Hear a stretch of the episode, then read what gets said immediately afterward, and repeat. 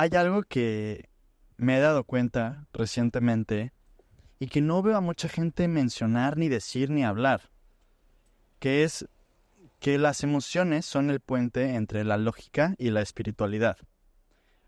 Cada quien tiene distintos tipos de personalidades, y hay ciertas personas que tienen una predominancia lógica, otras personas que tienen una predominancia, no sé, sensible, emocional, hay otras personas que tienen una predominancia muy intuitiva e espiritual.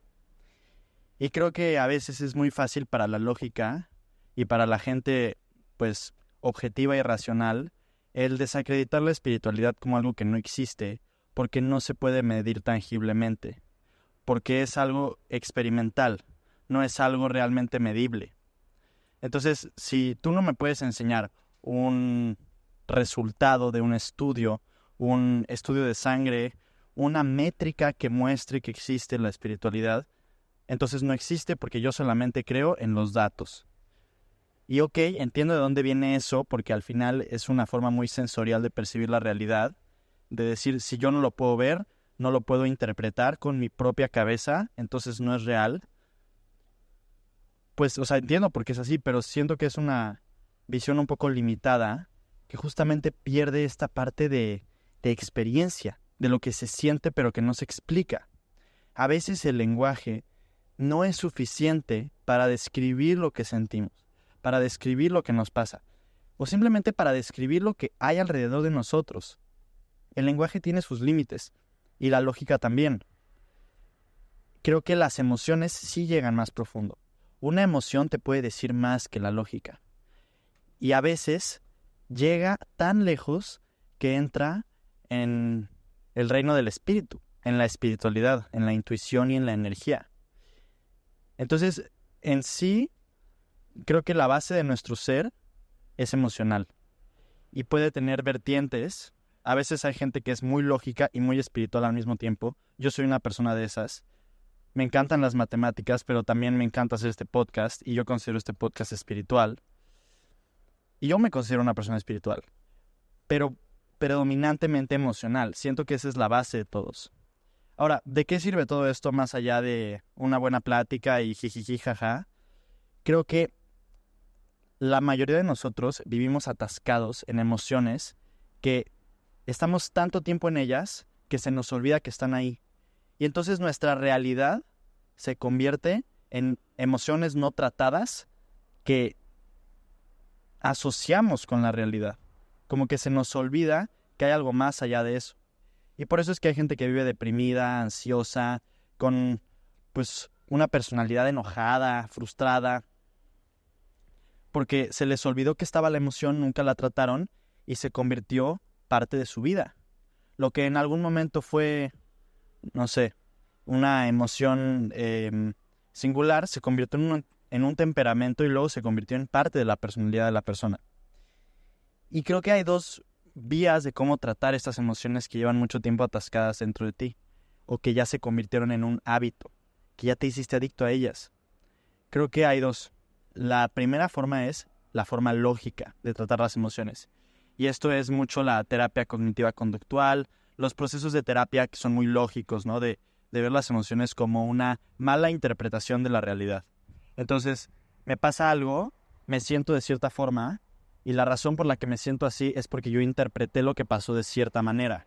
Entonces, lógicamente, yo puedo entender cómo malinterpreté las cosas y puedo, pues, sanar, liberar, lidiar o absorber la emoción. Esa es una vertiente. La otra vertiente creo que es la vertiente espiritual de tratar las emociones. Y es tratar las emociones como energía. Las emociones son conscious awareness of vibration que es, es em, la observación consciente de vibración. Es sentir vibración de energía en tu cuerpo. Conscious awareness of vibration. La emoción es una energía, es una energía muy específica, con una frecuencia y una vibración muy única que se siente como la emoción, pero su esencia es energética. De hecho, por eso la palabra emoción es energía en moción, es energía en movimiento. Y en un momento en el que se te, se te atasca en el cuerpo, es cuando se atrofia y se empiezan a crear complejos de ansiedad y de depresión y de trauma y de todo lo que muchos sentimos, ¿no? Son emociones atascadas en tu cuerpo. Entonces, a través de la espiritualidad, viendo tu ser como un ser energético, puedes sentir la energía atascada dentro de ti. A través de la meditación puedes llevar tu intención a la emoción, ver en dónde está en tu cuerpo y soltarla. Primero saborearla, dejar que fluya dentro de ti y desatascar esa energía. Esa es la vertiente espiritual. Y hay una tercera vertiente de cómo tratar las emociones, y esta no la mencioné, pero se me vino a la mente ahorita, que es la vertiente em, fisiológica. Tratar las emociones a través de tu cuerpo. Por eso es que hacer ejercicio ayuda, liberar endorfinas.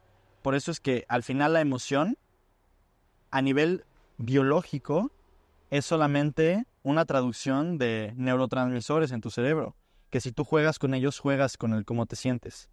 Hacer ejercicio es tratar la emoción a través del cuerpo. La acupuntura es tratar la emoción a través del cuerpo. La respiración, como Wim Hof, es tratar la emoción a través del cuerpo. En sí, la, la forma de tratar tus emociones a través del cuerpo es a través de tu sistema nervioso. Esas son las tres vertientes que siento que existen para tratar las emociones. Si te sientes atascada, si te sientes atrofiado en una emoción, probablemente sea depresión, ansiedad, insatisfacción, un sentimiento de, eh, no estoy ni bien ni mal, estoy, eh, en el que muchos de nosotros vivimos, y me incluyo porque yo también tengo esos episodios, es energía atascada, que tú decides cómo tratar. La puedes tratar de distintas vertientes, la que más se adapte a tu persona, la que más se adapte a tu personalidad, la que más resuene contigo. No te atasques en una sola forma. Si algo no te funcionó, hay de otras opciones, hay de otras maneras. Ábrete a la posibilidad que como te sientes hoy no tiene que ser como te sientes siempre y puedes cambiar tu estado del ser, porque lo que estás experimentando hoy solamente es un recuerdo de tu pasado, que si eres que si eres suficientemente consciente, lo puedes cambiar en cualquier momento. Solamente se necesita presencia y saber usar tus herramientas, la espiritualidad, la lógica o el cuerpo. Te mando un abrazo. Bye.